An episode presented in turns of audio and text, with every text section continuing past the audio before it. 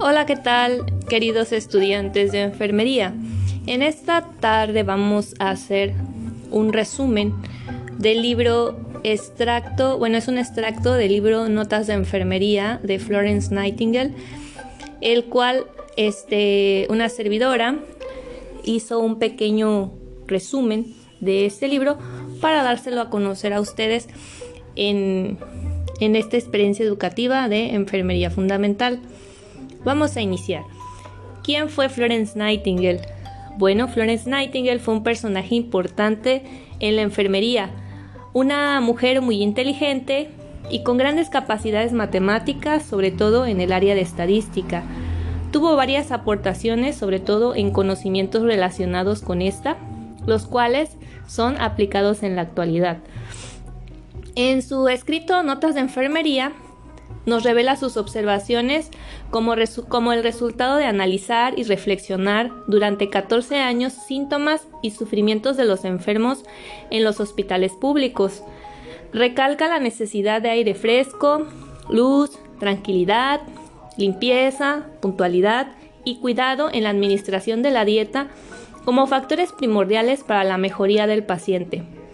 Una mala sanidad, arquitectura y administración hacen imposible el cuidado. Resalta la importancia que tiene la observación para poder ministrar el cuidado. Para Florence, ser una buena observadora es una característica indispensable que debe tener cualquier enfermera. Es bastante admirable que Florence haya hecho estas observaciones hace 100 años, las cuales en la actualidad se aplican en los hospitales para los cuidados de enfermería. Notas de enfermería no es un manual diseñado para especificar cómo debe ser el cuidado. Fue escrito para cualquier persona que en determinado momento tenga la necesidad de cuidar a un enfermo. Perfil de Florence Nightingale. Florence Nightingale nació el día 12 de mayo de 1820 en Florencia, Italia, y murió el 13 de agosto de 1910 en East Wellow, Inglaterra. Lleva el nombre de la ciudad donde nació, que es la Villa de Colombia en Florencia. Segunda hija de William y Frances Nightingale. Provenía de una familia adinerada. Su educación estuvo en manos de una institutriz, posteriormente su padre la siguió formando. Tenía gran habilidad para estudiar. Es recordada sobre todo por su trabajo como enfermera durante la Guerra de Crimea y por su contribución a la reforma de las condiciones sanitarias en los hospitales militares de campo. El interés de Nightingale en las matemáticas iba más allá de la materia en sí. Era apasionada por las matemáticas, en especial por la estadística, con la que realizó diversas observaciones en los hospitales. La religión jugó un papel importante en la vida de Nightingale. Su visión imparcial de la religión, inusual en su época, se debía a la actitud liberal que encontró en su hogar. Por su profunda fe, Nightingale creyó estar escuchando el llamado de Dios mientras caminaba, aunque en ese momento no sabía cuál era el llamado. Nightingale desarrolló un interés en los temas sociales. Su familia se oponía firmemente a la sugerencia de Nightingale de adquirir experiencia en un hospital. Hasta ese entonces, el único trabajo de enfermería que había hecho había sido cuidar de parientes, amigos y enfermos. A mediados del siglo XIX, la enfermería no era considerada una profesión adecuada para una mujer educada. A las enfermeras de la época les faltaba entrenamiento y tenían fama de ser mujeres burdas e ignorantes. Empezó su entrenamiento como enfermera en el Instituto de San Vicente de Paul en Alejandría, Egipto, que era un hospital de la Iglesia Católica. Visitó el hospital de Pastor Theodore Flieder en Kaisenworth Regresó a esa ciudad en 1851 para entrenar como enfermera durante tres meses en el Instituto para Diaconisas Protestantes y después de Alemania se mudó a un hospital en Santa Germain, cerca de París, dirigido por las Hermanas de la Caridad. A su regreso a Londres en 1853, Nightingale tomó el puesto sin paga de superintendente en el establecimiento para damas durante enfermedades el número uno de la calle de Harley. Durante la Guerra de Crimea, en marzo de 1854, el secretario de Guerra británico le pidió a Nightingale en una carta a su amiga que se convirtiera en enfermera administradora para supervisar la introducción de enfermeras en los hospitales militares. Su título oficial era Superintendente del Sistema de Enfermeras de los Hospitales Generales Ingleses en Turquía. Nightingale llegó a Scutari, un suburbio asiático de Constantinopla, hoy Estambul, con 38 enfermeras el día 4 de noviembre de 1854. Por ser mujer, Nightingale tenía que luchar contra las autoridades militares y a cada paso fue reformando el sistema hospitalario. Bajo condiciones que resultaban en soldados tirados sobre el suelo, rodeados de alimañas y en operaciones nada higiénicas, no debe sorprendernos que cuando Nightingale llegó a Scutari, las enfermedades como cólera y tifus cundieran en los hospitales. Mientras estuvo en Turquía, Nightingale recolectó datos y organizó un sistema para llevar un registro. Esta información fue usada después como herramienta para mejorar los hospitales militares y de la ciudad. Los conocimientos matemáticos de Nightingale se volvieron evidentes cuando usó los datos que había recolectado para calcular la tasa de mortalidad en el hospital. Estos cálculos, demostraron que una mejora en los métodos sanitarios empleados produciría una disminución en el número de muertes. Las condiciones insalubres no se limitaban a los hospitales militares de campo. Al volver a Londres en agosto de 1856, cuatro meses después de la firma del Tratado de Paz, Nightingale descubrió que en esta época los soldados de entre 20 y 35 años de edad tenían una tasa de mortalidad del doble de la de los civiles. Usando sus estadísticas, ilustró la necesidad de una reforma sanitaria en todos los hospitales militares. Al impulsar, al impulsar su causa, Nightingale consiguió llamar la atención de la reina Victoria y el príncipe Alberto, así como la del primer ministro, Lord Palmerston. Sus deseos de llevar a cabo investigación formal le fueron concedidos en mayo de 1857 y llevaron al establecimiento de la Comisión Real para la Salud del Ejército. En 1860 abrió la Escuela de Entrenamiento y Hogar Nightingale para enfermeras del Hospital de Santo Tomás en Londres, con 10 estudiantes. Era financiada por medio del Fondo Nightingale, un fondo de contribuciones públicas establecidas en la época en que Nightingale estuvo en Crimea y que contaba con 50 mil euros. La escuela se basaba en dos principios. El primero que las enfermeras debían adquirir experiencia práctica en hospitales organizados especialmente con ese propósito. El otro era que las enfermeras debían vivir en un hogar adecuado para formar una vida moral y disciplinada.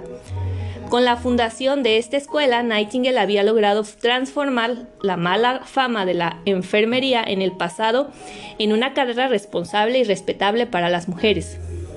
Nightingale respondió a la petición de la Oficina de Guerra Británica de consejos sobre los cuidados médicos para el ejército en Canadá y también fue consultora del gobierno de los Estados Unidos sobre salud del ejército durante la Guerra Civil estadounidense.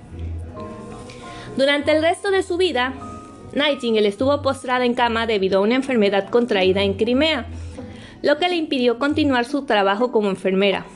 No obstante, la enfermedad no la detuvo de hacer campaña para mejorar los estándares de salud.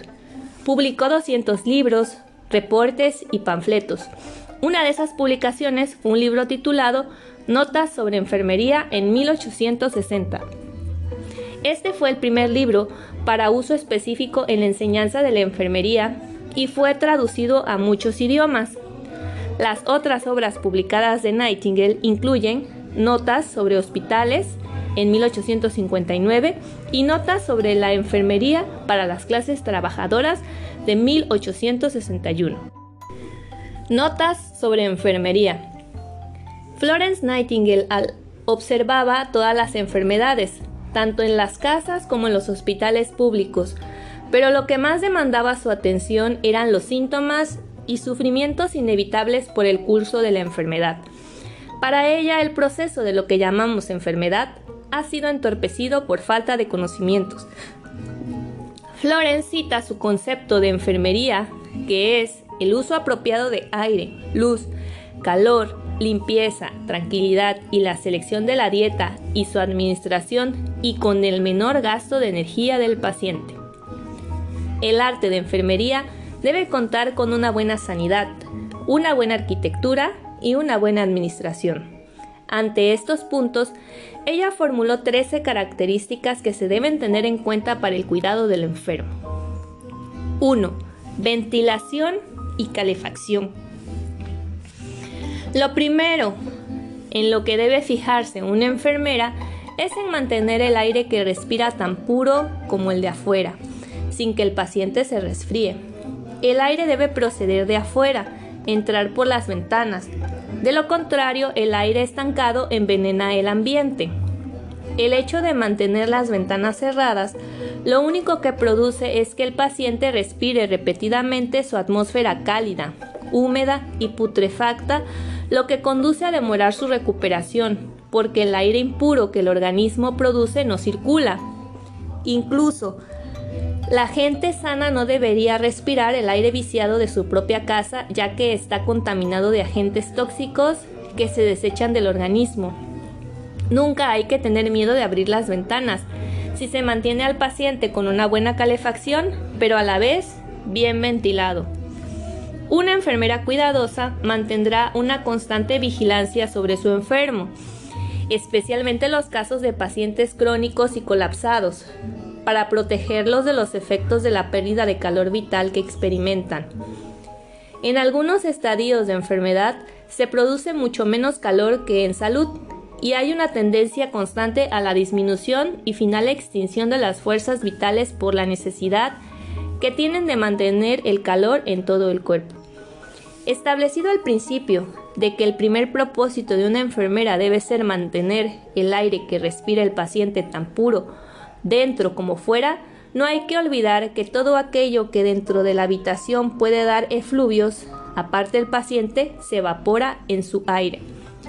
Incluso la gente sana no puede impunemente respirar repetidamente el aire en el cual viven porque se carga con materias malsanas procedentes de los pulmones y de la piel. 2. Salubridad de las casas. Para la salubridad de las casas menciona cinco puntos que deben ser tomados en cuenta. Aire puro, agua pura, desagües eficaces, limpieza y luz. Las casas y los hospitales deben estar diseñados de tal manera que entre aire. Casas mal construidas son para los sanos lo que los hospitales para los enfermos.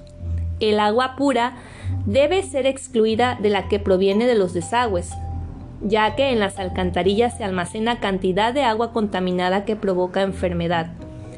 La limpieza dentro y fuera de la casa es primordial. Es inútil que una casa esté bien ventilada si no está limpia. Por último, la iluminación solar es igual a vida y salud. Una casa sin luz es insalubre y favorece al crecimiento y reproducción de enfermedades. 1. Para disponer de aire puro, su casa ha de estar construida de forma que el aire de afuera tenga fácil acceso a cada uno de sus rincones. 2. El agua pura está ya más introducida en las casas de lo que solía, gracias a la influencia de las reformas sanitarias. 3. Buenos desagües. Ninguna casa que tenga un tubo de drenaje sin sifón, que comunica directamente con la alcantarilla, o sea, desde un retrete, fregadero o vertedero, puede ser saludable. Un fregadero sin sifón puede extender la fiebre entre los habitantes de un palacio. 4. Sin limpieza dentro y fuera de la casa, la ventilación es relativamente inútil. Viejas paredes empapeladas por años y años, sucias alfombras y muebles que no se limpian son fuente de contaminación para el aire como si hubiera un montón de estiércol en el sótano. 5. Una casa oscura es siempre una casa insalubre, de aire encarecido y sucia. La falta de luz impide el crecimiento y, facilita la escrófula raquitismo, etc. entre los niños. La gente pierde la salud en una casa oscura y si se pone enferma no puede volver sana a ella. La verdadera enfermería ignora la infección si no es para prevenirla. limpieza y aire fresco a través de las ventanas abiertas, con continua atención al paciente, son las únicas defensas que una verdadera enfermera pide o no necesita. La mejor salvaguardia contra la infección es el manejo sabio y humano del enfermo. Tercero, administración y cuidado de los pequeños detalles. La buena administración conduce a un buen sistema, de ese modo todo es comprensible. Cuidar de los pequeños detalles, así como es la responsabilidad, hacer que las cosas funcionen de tal manera que cuando se presente la ausencia sigan funcionando igual. Lo importante no es cómo puedo yo hacer esta cosa concreta por mí mismo, sino cómo puedo hacer yo esta cosa concreta por mí mismo o cómo puedo asegurarme que se haga siempre. ¿Cómo puedo evitar los errores durante mi ausencia? Estar al frente o ser la persona responsable, ciertamente, no es cumplir las propias tareas, sino procurar que todos los demás lo hagan también ver que nadie voluntariamente o por ignorancia frustre o evite las medidas necesarias que se dictan para ello. Cuarto, ruido. El ruido es un factor que molesta la estabilidad del paciente, desde los más insignificantes como murmullos, pláticas en los pasillos o cualquier clase de ruidos produce irritabilidad. El silencio es un beneficio para el bienestar del enfermo, porque ningún aire, por bueno que sea, ni ninguna asistencia, por cuidadosa, servirán de nada si no hay tranquilidad.